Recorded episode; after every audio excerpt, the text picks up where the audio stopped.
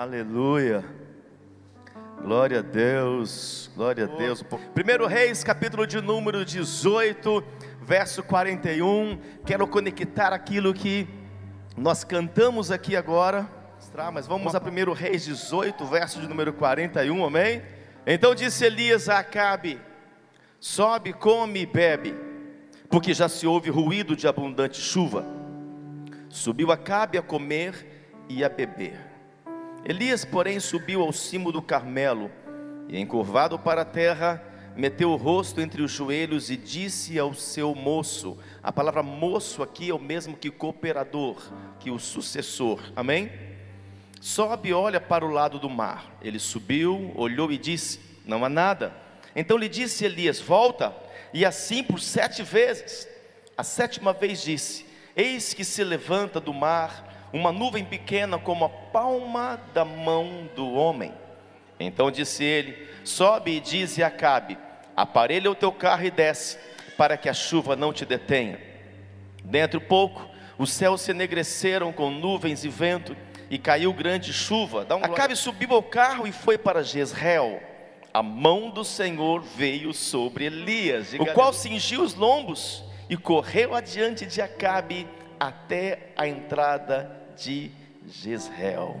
Pai, temos um pão sobre a mesa e nós nos assentamos à tua mesa hoje para comer deste pão, porque precisamos de alimento, precisamos de nutrientes que venham trazer força espiritual, que venham trazer cura emocional e que venham trazer restauração nas nossas vidas espirituais. Em nome de Jesus, Pai, libera este pão fresco sobre todo o teu povo. Nós te damos graças por este pão, por este alimento que temos hoje aqui. Tanto os que estão aqui presencialmente sentados, quanto os que estão em reverência, amor, ouvindo em suas casas, em todos os lugares onde estão agora assentados. Fala com cada um deles e nos prepara para este ano, nos prepara e nos venha divertir e venha nos convergir a viver a concretização da tua vontade, em nome de Jesus. Amém, amém e amém. Compreendendo os sete tempos de Deus para a concretização. Compreender os sete tempos de Deus para viver a concretização. Neste contexto, nós vimos que Israel estava dividido, e porque estava dividido, estava em contenda, estava em confusão, porque haviam aqueles que adoravam a Baal, levantavam altares a Baal, eles eram tão fiéis a Baal que eles chegavam a um ponto de mostrar total lealdade a Baal, total fidelidade a Baal, total entrega a Baal, que eles se cortavam para entregar o sangue, dizendo: estamos dispostos a morrer por Baal, a entregar nossa vida por Baal. Eles se entregavam como oferta viva no altar, para que o céu se abrisse e Baal respondesse.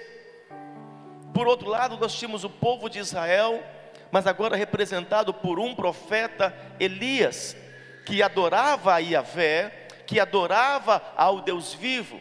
Entenda, eu tenho falado muito sobre isso, faz parte de um livro para esses próximos dias que eu estou escrevendo sobre guerras de altares. As guerras de altares que acontecem por meio de adoração, aonde alguns adoram a Iavé e outros adoram a qualquer outras coisas. Qualquer outra coisa, qualquer outro objeto, qualquer outra pessoa pode ser um instrumento de adoração não é apenas como tinha aqueles deuses apóstolos, como adoravam a Baal naquela época, adoravam a, a, a Moloque também naquela época, existia Baal Moloque, que era um tipo de, de principado, Moloque, onde eram oferecidos sacrifícios, sacrifícios muito mais fortes, porque para Moloque se oferecia sacrifícios de crianças.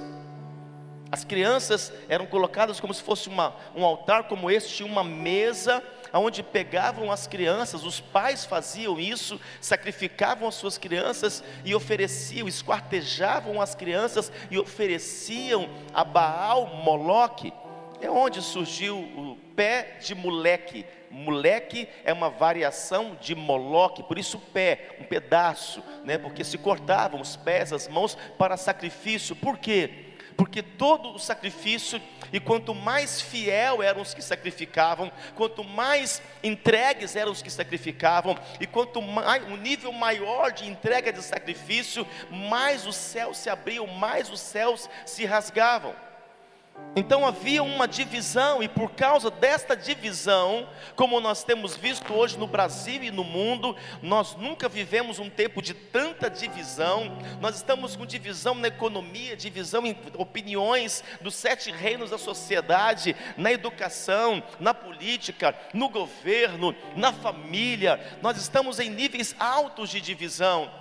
E a consequência, toda consequência de adoração a outros deuses, toda consequência de adoração a, a, a Baal e a outros deuses que temos nesse tempo, traz consequências naturais.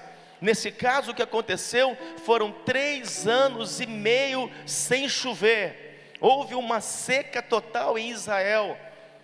A coisa mais rica o bem mais precioso que existia naquela época era a água. Quem tinha água estava rico, porque abastecia tudo, abastecia todos. Mas veio uma grande seca. Como nós estamos vivendo nos dias de hoje, as consequências da natureza, tudo isso é fruto de uma divisão, é fruto de homens que não entenderam que Deus está chamando a terra, Deus está despertando a terra, Deus está vindo com juízo para despertar as pessoas, para que elas voltem para Deus, para que elas voltem a adorar a Yahvé, para que elas voltem a adorar ao Deus vivo. Muitos não estão entendendo, muitos estão confusos, estão perdidos, estão, com, estão atacando a Deus, estão acusando a Deus, como que Deus faz essas coisas. E sabemos que no meio dos pacotes, deste pacote, até os justos, os santos, os pequeninos, eles pagam pelos maus. A diferença é que os justos, os santos, os pequeninos, a eternidade deles com o Senhor já está garantida. Então houve três anos e meio nesta seca. Então nós precisamos entender as duas formas, as duas formas de Deus agir. A primeira forma que Deus age é de uma forma imediata algumas coisas na sua soberania, Deus age de forma imediata. Ele sabe que tem que ser naquele momento, ele sabe que tem que ser agora, naquela hora. E aqui nós vimos em Mateus 8, verso de número 2. E eis que um leproso, tendo se aproximado, adorou, dizendo: Senhor, se quiseres, pode purificar-me. E Jesus, estendendo a mão, tocou-lhe, dizendo: Quero, fica limpo. Quem quero, fica limpo. Naquele quero que houve um acordo com quem estava pedindo, Jesus libera uma palavra, fica limpo. E aqui o texto diz: e imediatamente ele ficou limpo da sua lepra. Então entenda que algumas promessas algumas coisas que estão sendo liberadas durante esse tempo na sua vida, algumas promessas vão se concretizar imediatamente. Haverá algumas curas, haverá alguns milagres, haverá algumas palavras proféticas que vão abrir portais na hora, será imediato. Essa é a primeira forma que Deus age. Como eu estou ministrando uma palavra profética aqui agora, e você não sabe se vai abrir agora ou daqui um mês, daqui a dois meses, mas você age em fé, assim eu libero que, como eu estou profetizando, pode acontecer para uns agora. Deus sabe a necessidade, Deus sabe da sua estrutura, Deus tem o controle de todas as coisas, por isso eu profetizo que você vai alinhar o teu tempo ao tempo de Deus. Eu profetizo que algumas palavras que o Senhor vai liberar sobre a tua vida, elas vão acontecer imediatamente. Alguns decretos, algumas revelações, algumas profecias vão acontecer imediatamente, na hora, enquanto a palavra sai do altar e ela entra pelos teus ouvidos, algo no mundo espiritual já estará acontecendo. Algumas curas de cânceres, de dores serão imediatas, algumas restaurações do marido, de conversão dos filhos serão imediatas, algumas portas serão abertas imediatamente. Eu libero essa primeira forma do Senhor sobre a tua vida. Aí imediata, o imediato de Deus vai acontecer em nome de Jesus, e eu preciso da tua fé para que esta palavra possa ser materializada. Algumas coisas estão acontecendo agora. Eu estava ouvindo o testemunho do Igor, filho dos pastores Cristiano e, e Fernanda. Ele mandou para mim quase cinco minutos ali de, de áudio explicando o que aconteceu, que ele veio aqui na hora, ele sentiu de fazer um conserto com Deus, de zerar essa, essa pendência com Deus e acertou algumas coisas e aconteceu um milagre. Ele falou, pai, foi na hora. O Senhor me diz, abre a tua conta. Eu fui lá mexer no, no, no meu no, no, no, extrato, alguma coisa. Ele lá, houve na hora, imediatamente. Enquanto ele foi movido por uma palavra, obedeceu, cumpriu, imediatamente aconteceu o milagre que ele vai contar para vocês daqui a pouco daqui uns dias. Você entende isso? Algumas coisas são imediatas. A segunda forma de Deus agir é no tempo da espera. Nem tudo é imediato. Porque Deus não é engessado, mas existem as duas formas, imediata ou no tempo da espera. Como em Josué, em João, desculpe, 9. Vou te dar fundamento aí. João 9, verso 6. Dito isto, cuspiu na terra e, tendo feito lodo com a saliva, aplicou aos olhos do cego, dizendo-lhe: Vai, lava-te no tanque de Siloé, que quer dizer enviado. Ele foi, lavou-se e voltou vendo. Uma cura que não foi imediata. Jesus, o mesmo que curou um leproso com uma palavra imediatamente, Poderia também, filha, curar agora esse cego imediatamente? Sim. Cuspiu, fez um ato profético, ele aceitou, não tinha Covid na época. Mas algo estava sendo gerado, alguma coisa estava sendo gerada dentro daquele homem. O mesmo Jesus podia curar imediatamente, mas agora aquele homem precisava passar por um tempo, por um processo. Então, como resultado de um tempo nós precisamos perseverar em atitudes proféticas. O tempo da espera é o tempo em que você persevera em atitudes proféticas. E Deus tem provado muito o seu povo, a sua igreja, no tempo, porque o mundo espiritual precisa de um ingrediente chamado perseverança para que se concretize algumas promessas. Veja que Elias orou sete vezes para o milagre se concretizar.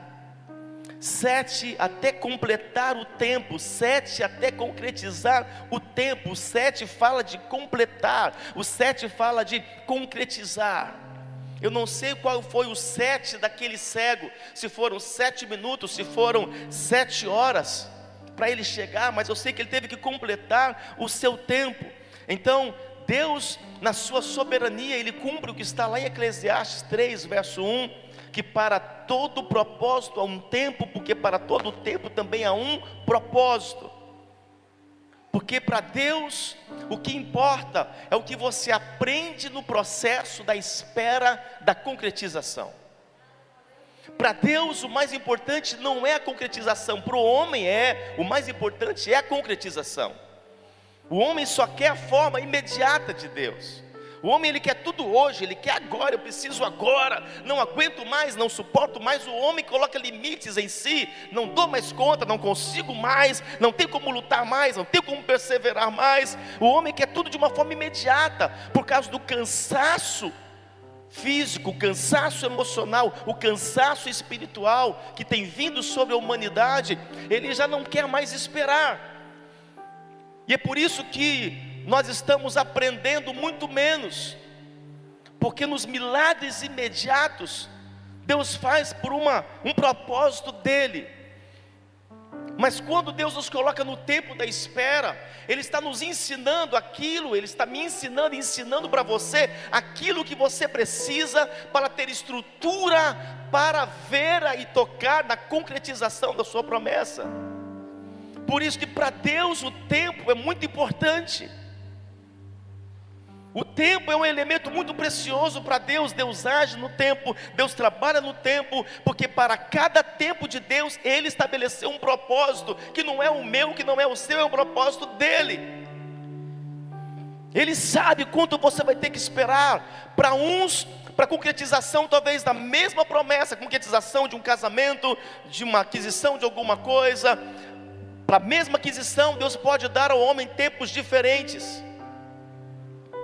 Alguns homens começam a prosperar com 20, outros com 30, outros com 40, outros com 50. Alguns conseguem comprar casa com 30, outros com 40, outros com 50.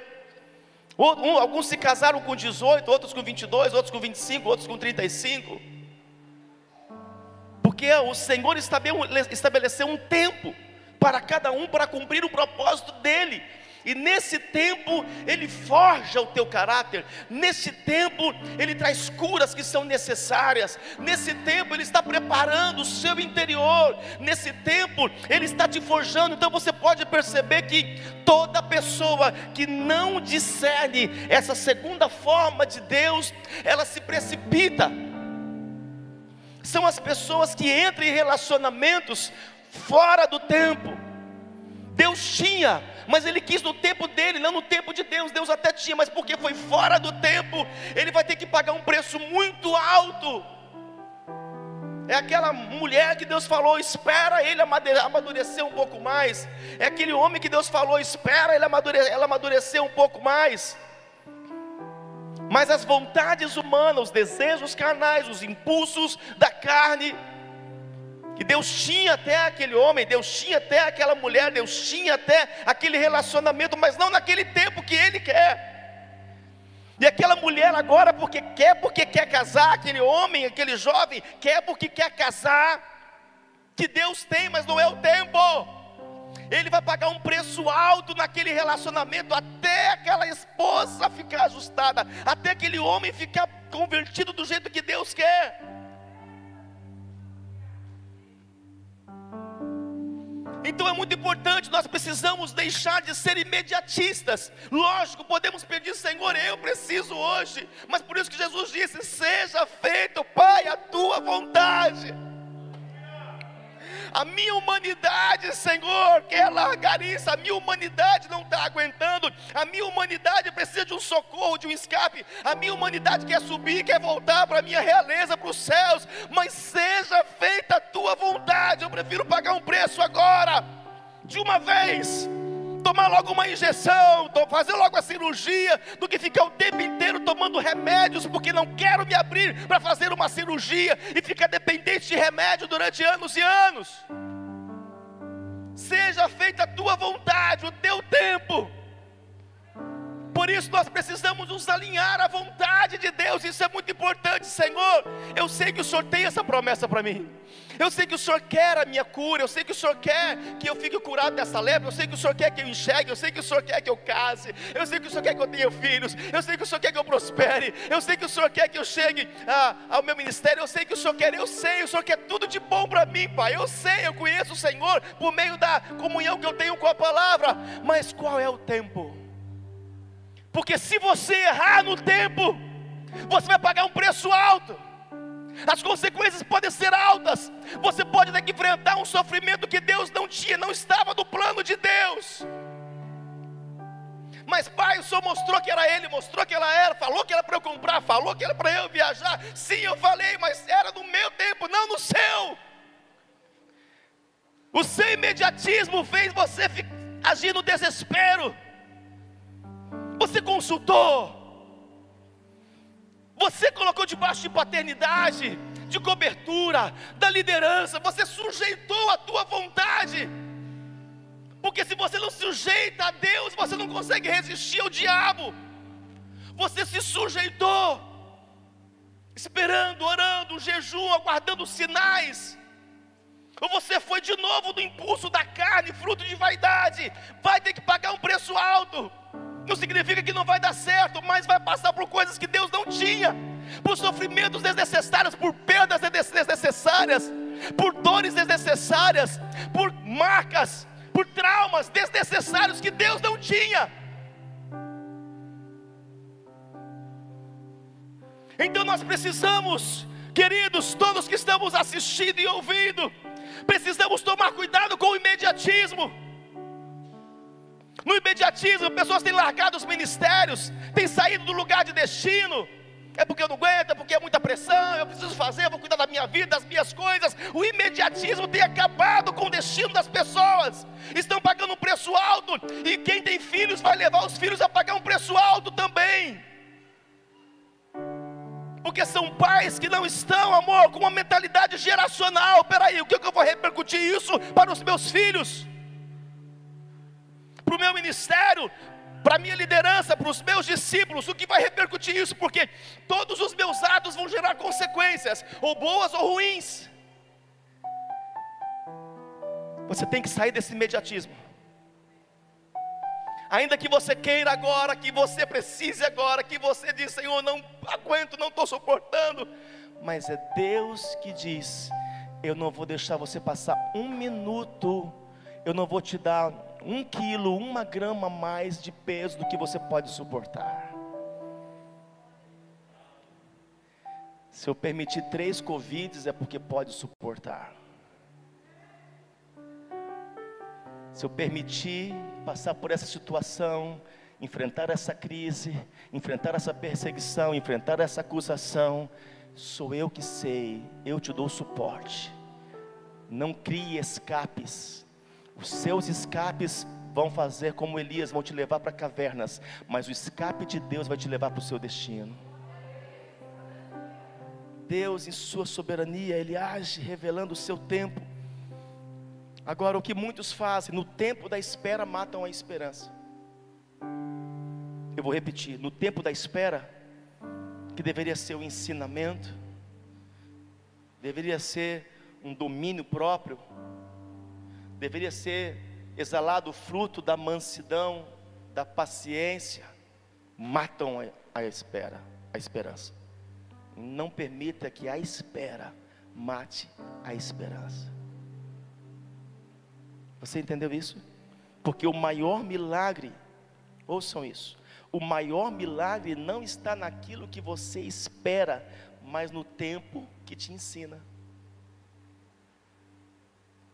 O maior milagre não está naquilo que você espera, mas o maior milagre para Deus está no tempo que te ensina. O tempo é um professor de Deus. O tempo é um orientador, é um coach de Deus. Treina você.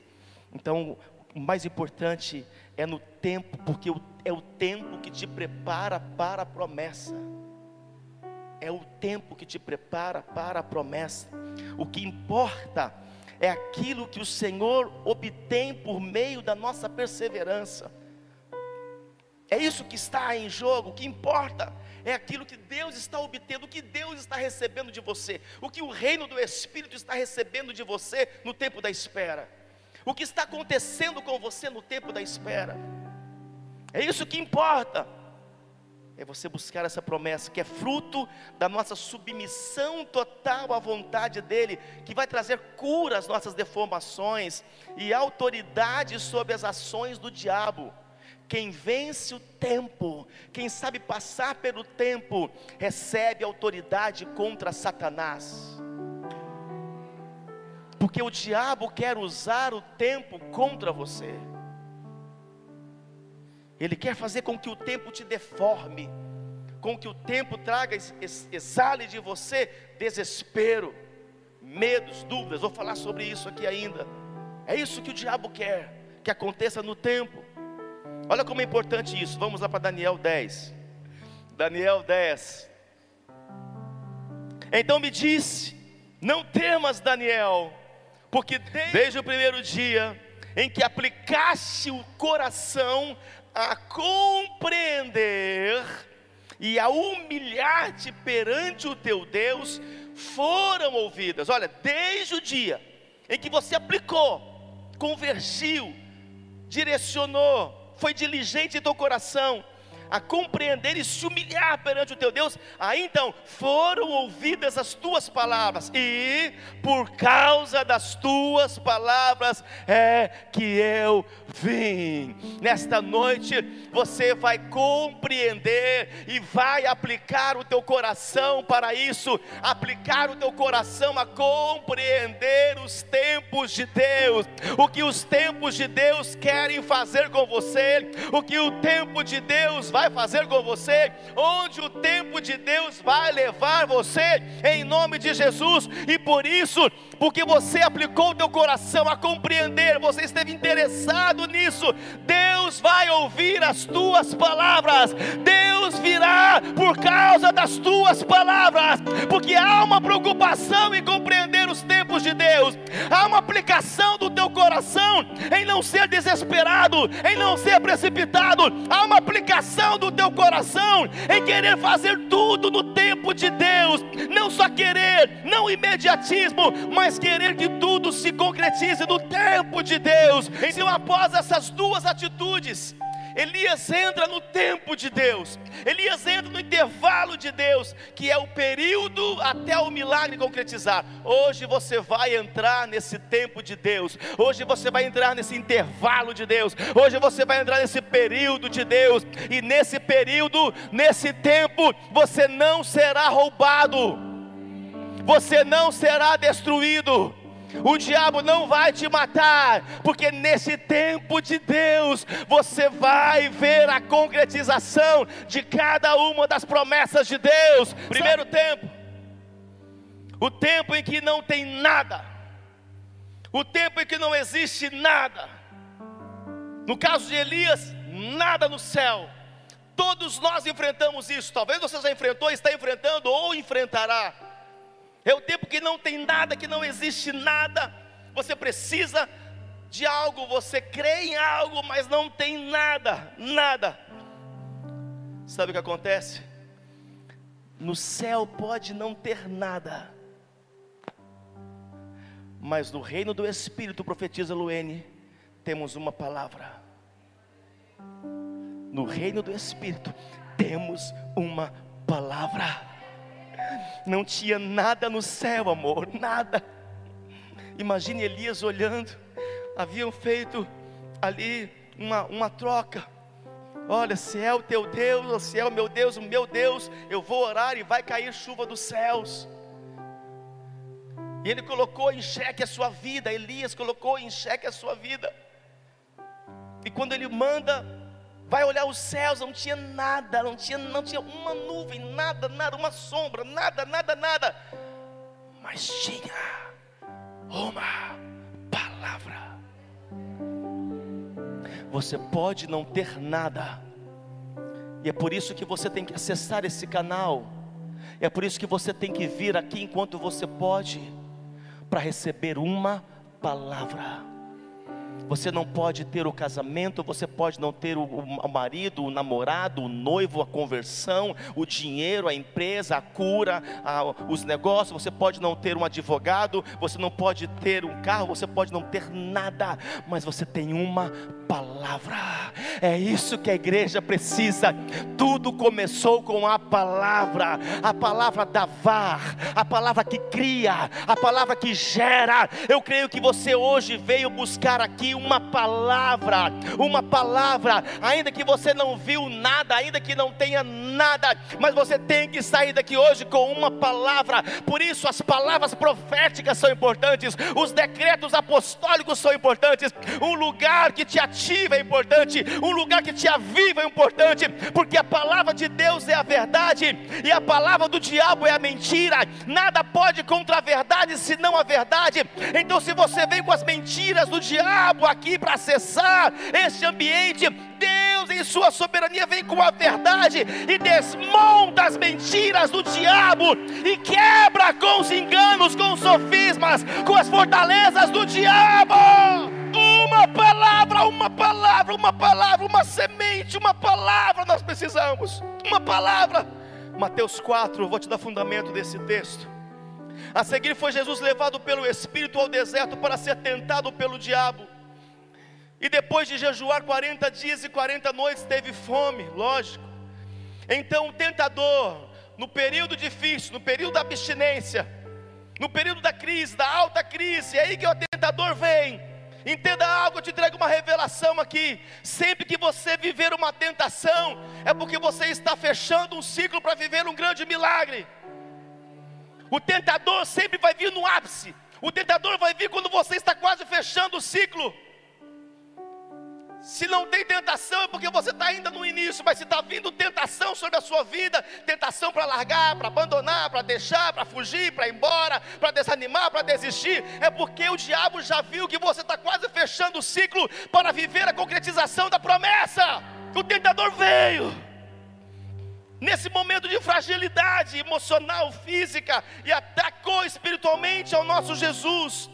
E ele disse: Se és filho de Deus, manda que estas pedras se transformem em pães. Jesus, porém, respondeu: Você tem que ter uma resposta para o diabo no dia mau. Você tem que dar uma resposta para ele. Não fique vazio, não fique calado, não fique omisso e nem seja remisso. Sempre que o tentador vier, dê uma resposta para ele, não fique calado. Libere uma resposta para ele. Diga quem você é, o que você crê, quem você crê, o que Deus vai fazer. Davi falou isso com Golias, não ficou calado quando Golias foi lá e afrontou. Quem é você? Davi, quem é você? Davi deu uma resposta para o diabo incorporado em Golias. Liberou uma palavra sobre ele, não ficou vago no mundo espiritual. Hoje mesmo te entregarei as bestas feras. Eu sou filho do Deus vivo. Você é um incircunciso, não tem aliança. Eu tenho aliança, Golias. Aprenda a liberar uma voz de poder, uma voz profética para o dia mau, para o dia da tentação, para o dia da perseguição, para o dia da ameaça. Abre a tua boca, igreja! Quando vier a enfermidade, quando vier um ataque, uma acusação, o inimigo te parar de novo, uma enfermidade de novo, dá uma resposta para o diabo. E Deus vai fazer cumprir a tua palavra. Deus vai honrar a tua palavra. Por isso que Paulo disse: crie, por isso falei. Só fala quem crê, quem não crê não fala nada. Fica mudo, desposicionado. Eu creio, então eu falo. Fale aquilo que você crê, a despeito do que o diabo está fazendo. Está escrito: não só de pão viverá o homem mas de toda palavra que procede da boca de Deus. O que te mantém vivo é o pão, é a palavra de Deus. O que te alimenta, a igreja, o que te sustenta, sempre tem que ser a palavra de Deus. Enquanto você buscar a força, o alimento, num milagre, numa aquisição, numa viagem, num, num acontecimento histórico, você vai cansar e vai ficar vazio. Mas quando você buscar força, alimento do pão, que é a palavra de Deus, então você será fortalecido. É ela que te mantém vivo nem só de pão viverá o homem, nem só dessas coisas. O diabo estava oferecendo aquilo que o diabo, que, desculpe, que Jesus tinha necessidade, a necessidade era comida. Por isso ele vai sempre tentando barganhar com você. Te dou um carro e você se afasta um pouquinho do, do seu ministério. Vou te dar um emprego e você perde o tempo do teu chamado. Vou te dar um dinheirinho aqui, você vai, faz viagem aí todo fim de semana. Você não exerce mais o teu ministério, vai quando dá e você vai comendo deste pão, que o diabo sabe da tua necessidade, ele ataca a tua necessidade, mas tem um propósito, não é que ele quer te dar algo, é que ele quer tirar a tua constituição.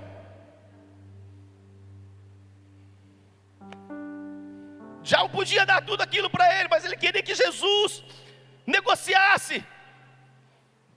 E sempre que você se prostitui, se vende, negocia pelas coisas deste mundo, você vai comer o lixo, a lavagem, vai comer do sofrimento, daquilo que Deus não tinha. Por isso que Jesus, mesmo na sua abstinência, aquilo que ele mais queria, então cuidado com as suas necessidades. E Jesus, ele diz: nem só de pão viverá o homem, Ele estava dizendo: diabo, eu ando na palavra, eu tenho uma palavra, sou fundamentado na palavra, a palavra do meu pai está em mim. E Jesus fraco, eu fiquei só 21 dias na água, quase morri. Então Jesus disse: Nem só de pão viverá o homem. E é isso que você tem que dizer: diabo, eu não vou viver dessas coisas. Eu tenho limite com as minhas coisas, com o que Deus está me dando, mas eu não vou abandonar o que Deus me deu, o que Deus fez comigo. Cuidado com a prostituição.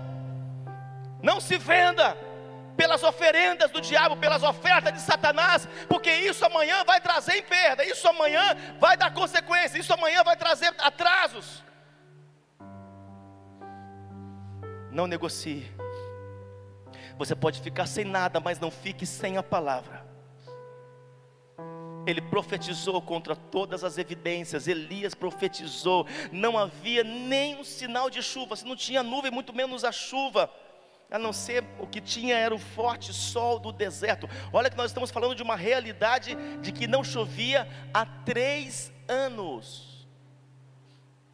E agora chega um homem, por causa de uma palavra, e vai pagar um preço. Mas Elias profetizou com a certeza da fé. Elias cumpriu Hebreus 11:1. A fé é a certeza das coisas que se esperam. Eu tenho certeza do que eu estou esperando eu tenho certeza do que há de vir, não vou me desesperar, o que Deus prometeu, Ele é fiel, vai acontecer. Eu tenho convicção, eu tenho certeza. Já pode vir me tentar, tentar me tirar do caminho, tentar me manipular, me oferecer outros pães dessa vida, mas eu estou no pão da vida que é Jesus Cristo, não estou nos pães deste mundo, eu não estou nas padarias do diabo, eu estou na padaria dos céus. Jesus é o pão vivo que desceu dos céus, eu estou nele, a palavra dele está em mim, por isso, tudo que eu pedir vai se concretizar no tempo dele. Aleluia! E a convicção de fatos que se esperam. Eu tenho fatos, há muitos fatos que vão acontecer. Você tem que ter a convicção, porque vai concretizar. Vocês lembram daquele centurião que chega diante de Jesus? Ele nem evangélico era, mas entendia de algumas coisas espirituais, das leis espirituais. Ele chega e diz: Mestre, o meu soldado está doente, eu preciso dele, ele trabalha muito. Basta uma palavra do Senhor, libera uma palavra e o meu servo, o meu soldado ficará curado. Basta uma palavra. Olha aqui, aquele homem creu. Então não banalize a palavra, não banalize as pregações, as palavras proféticas, as promessas. Não anule creia nos profetas e prosperareis. Creia nas palavras proféticas, nas palavras do altar e você vai prosperar. Oh, ore pela fé como Elias e profetize. O tempo inteiro, ore e profetize.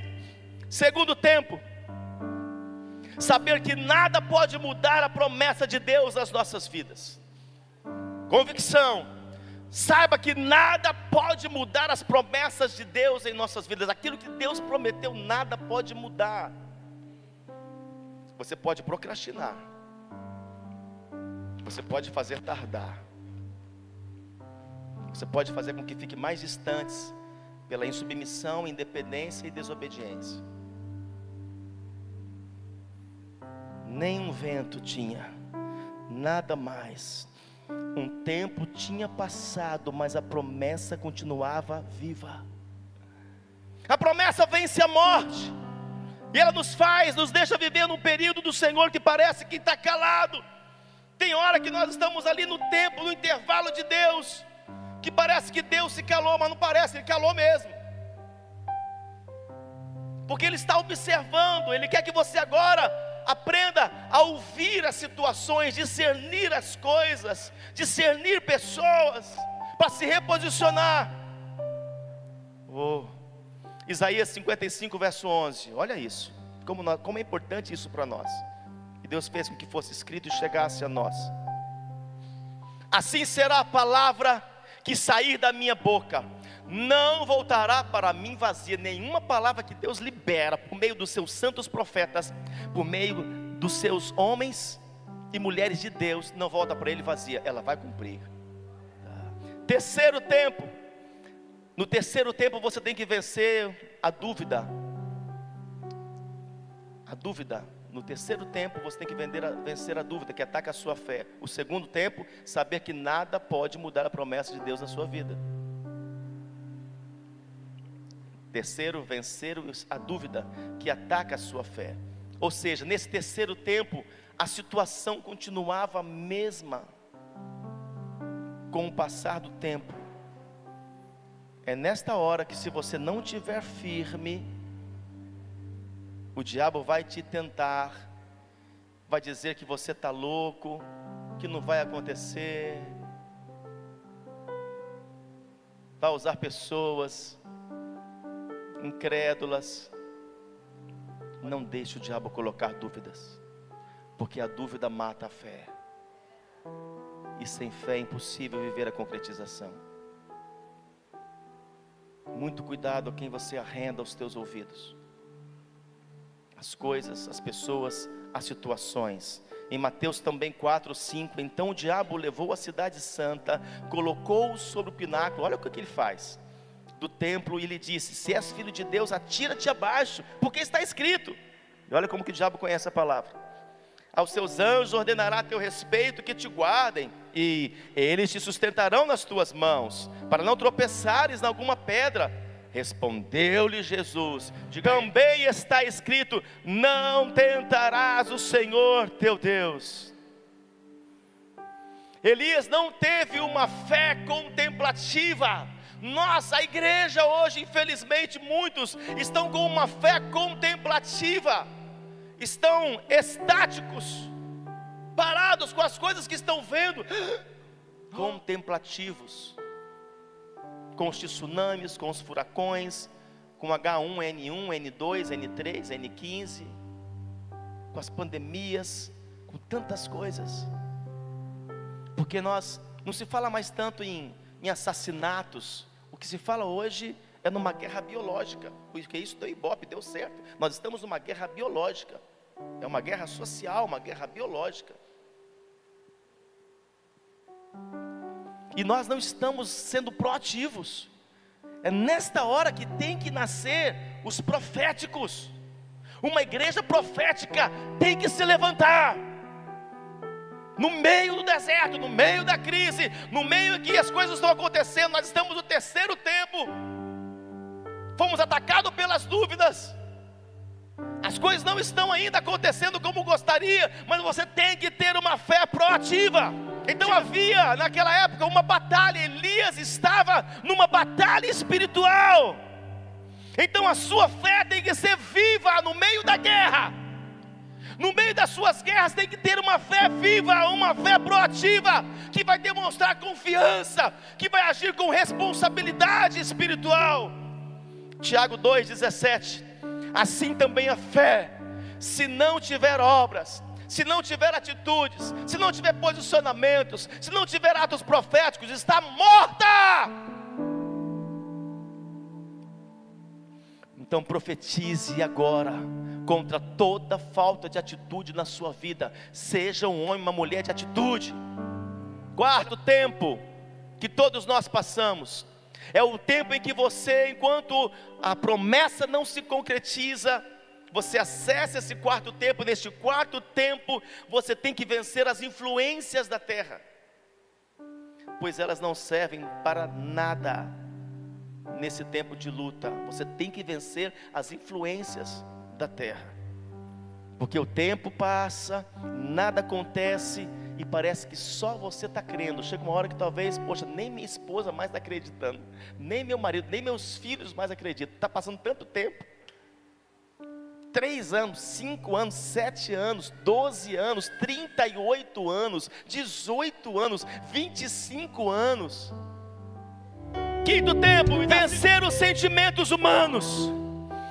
No quinto tempo, talvez você está passando por esse quinto tempo, tem que vencer os sentimentos humanos. Lembra que eu falei que Deus usa o tempo para trazer cura sentimental, para curar das deformações.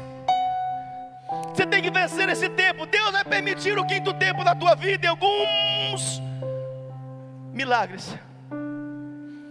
Sabe o que acontece nesse quinto tempo? Parece que as coisas só pioram.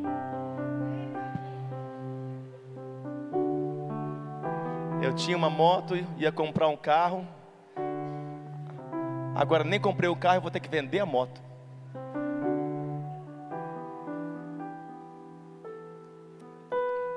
Fiquei um tempão sem me relacionar, estou namorando, dois anos, ia casar, agora voltei para trás, tem que esperar mais um ano de novo para começar, para depois mais dois para casar.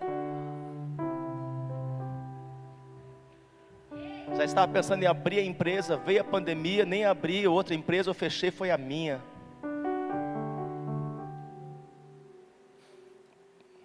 Quinto tempo, parece que as coisas pioraram. Quantos estão entendendo?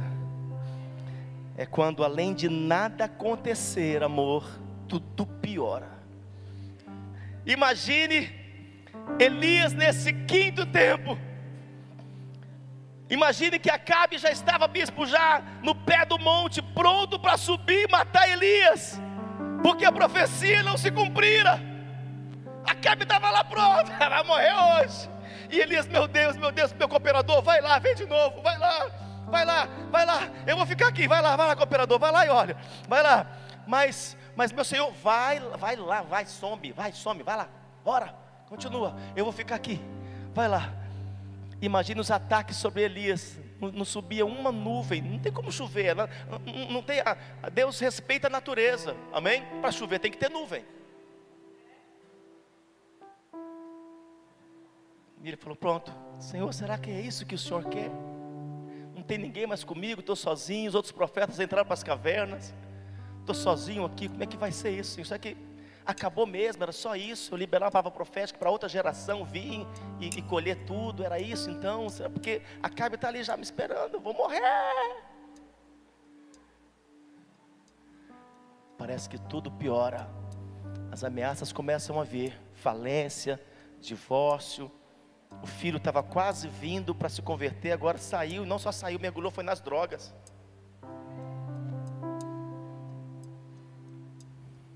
As coisas parecem que vão piorando. Quantos estão entendendo?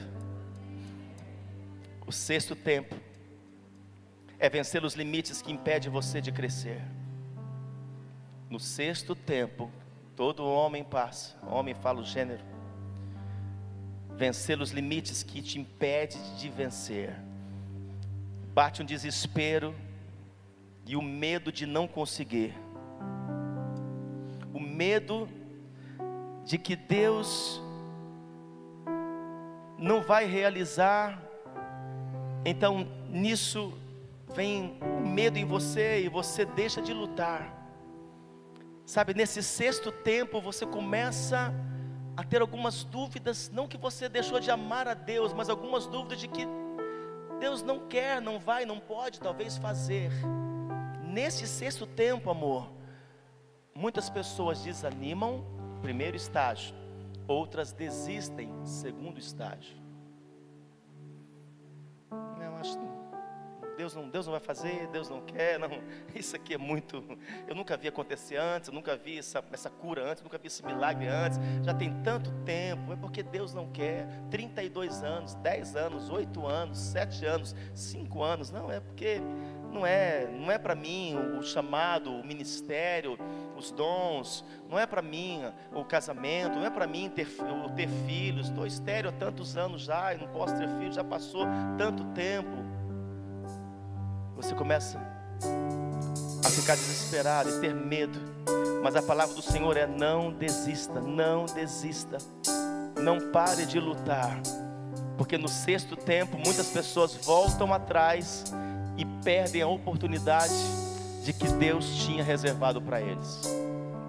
Nesse sexto tempo, um tempo que Jesus teve que enfrentar, é o tempo em que muitos desesperam, muitas vezes se sentem desamparados, não acreditam mais. Por isso que Hebreus 10, 37, porque ainda dentro de pouco tempo, aquele que vem virá e não tardará.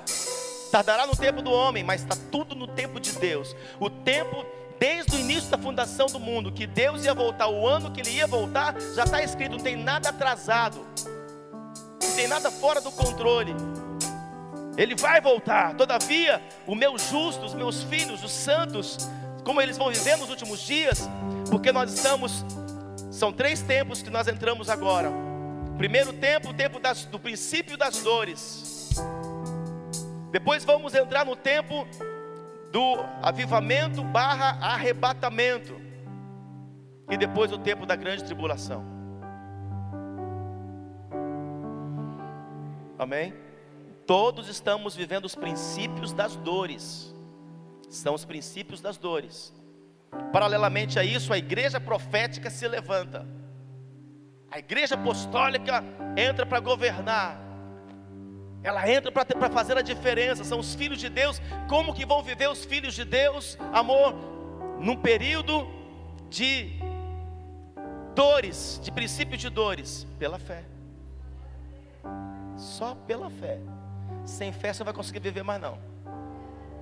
Vai desertar, vai desistir, vai fugir, vai embora, vai abandonar a promessa. E vai só, Senhor, me leva. E vai ser a vergonha para a nação. O meu justo, nesse tempo, viverá pela fé. Agora ouça o que ele continua dizendo aqui, Hebreus 10, 38. Se retroceder, todo que neste período de pandemia, do quarto vento, todo, Ouçam isso, toda a igreja, todos que estão ouvindo e assistindo, todos que nesse período do princípio das dores retroceder, retroceder no chamado e desanimando, desistindo, entregando, saindo, largando o chamado, o ministério, todos que retrocederem na fé, no amor, todos que retrocederem no que Deus disse, no que Deus prometeu, todos que retrocederem, nele não se alegra, não tem prazer a minha alma, diz o Senhor. Não tenho prazer nos que retrocedem, não estou nos que retrocedem, o meu espírito não está nos que recuam, nos que desistem, nos que retrocedem, porque eu não dei a vocês o espírito de timidez, de medo e covardia, mas eu dei a vocês para enfrentar as últimas dores, enfrentar as crises, as pandemias, espírito de ousadia, espírito de coragem, espírito de força, espírito de ânimo, espírito de fortaleza, espírito de fé. Prazer nos que retrocedem. Tem líderes retrocedendo, tem bispos retrocedendo, tem cinco ministérios retrocedendo, tem cooperadores, presbíteros aí, como chamam diáconos, obreiros, líderes, apóstolos, estão retrocedendo. Deus não tem prazer, Deus não se alegra, Deus não está nele, Deus não está nele, porque os que retrocedem estão agindo para vergonha. Para vergonha, estão sendo vergonha, desmotivando a outros, desintegrando a outros, desencorajando a outros. Todos que retrocedem estão fazendo para vergonha própria dos que estão observando a Ele. Uma pessoa que retrocede jamais vai conseguir converter alguém, levar alguém para o caminho porque ele voltou atrás, desistiu, desanimou, desertou, não quis mais, amou o mundo, escolheu as suas coisas, o prazer, o ventre, o seu ventre, a porta larga. Deus não tem prazer nos que retrocedem. Os homens de Deus, mulheres de Deus, os santos, vão viver pela fé nesse tempo, é pela fé em Cristo Jesus. A Ele, autor e consumador da minha fé. A igreja precisa, partindo coletivamente daqui a um tempo, ou individualmente, precisa receber um tributo, escrito: combati o bom combate, completei a minha carreira e guardei a minha fé. Eu vejo algumas pessoas, por uma hipocrisia, religiosidade, a pessoa desertou, saiu e bota o versículo: ela combateu o bom combate. Combateu foi nada, completou a carreira, não fez nem o chamado, foi embora, fugiu, nem fazia treinamento, não se capacitava mais para nada. Guardou a fé, guardou a fé, foi incrédula, deu mau testemunho virou um jargão. Faça o que é certo. A pessoa merece o tributo, então faça. Coloca em letra alta, caixa alta. Esse aí completou a carreira, combateu a, a, a como é que é? completou a carreira, guardou a fé, combateu o bom combate. Agora, porque é crente, todo crente combateu o bom combate. Só porque é crente, frequentou uma igreja, completou a carreira. Muitos que retrocederam, levaram família junto com eles, levaram filhos juntos com eles, levaram cônjuges junto com eles. Deus não tem prazer, Deus não se alegra, Deus não está nele, Deus não se agrada. Nos que retrocedem, quando você retroceder, pode saber de uma coisa: o Espírito do Senhor saiu de você.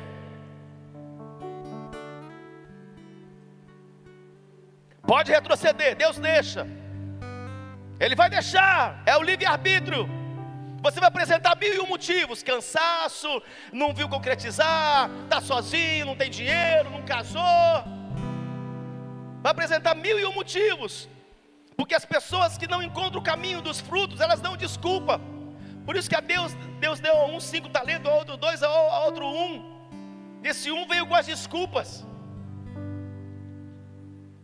Não, agora olha aqui. Nós, porém, eita Paulo, não somos, nós que somos parte da igreja verdadeira de Jesus Cristo, não uma denominação, uma religião, nós que fazemos parte do corpo de Cristo, nós não somos dos que retrocedem para a perdição, porque todos que retrocedem vão para a perdição. Nós não somos desses que estão retrocedendo para ficar perdido, para ter que passar pela grande tribulação. Eu não sei você, mas eu não fico para a grande tribulação, não, meu filho. Nós, porém, não somos os que retrocedem para a perdição. Não, não, não. Nós somos, entretanto, nós somos, entretanto, quem? Os da fé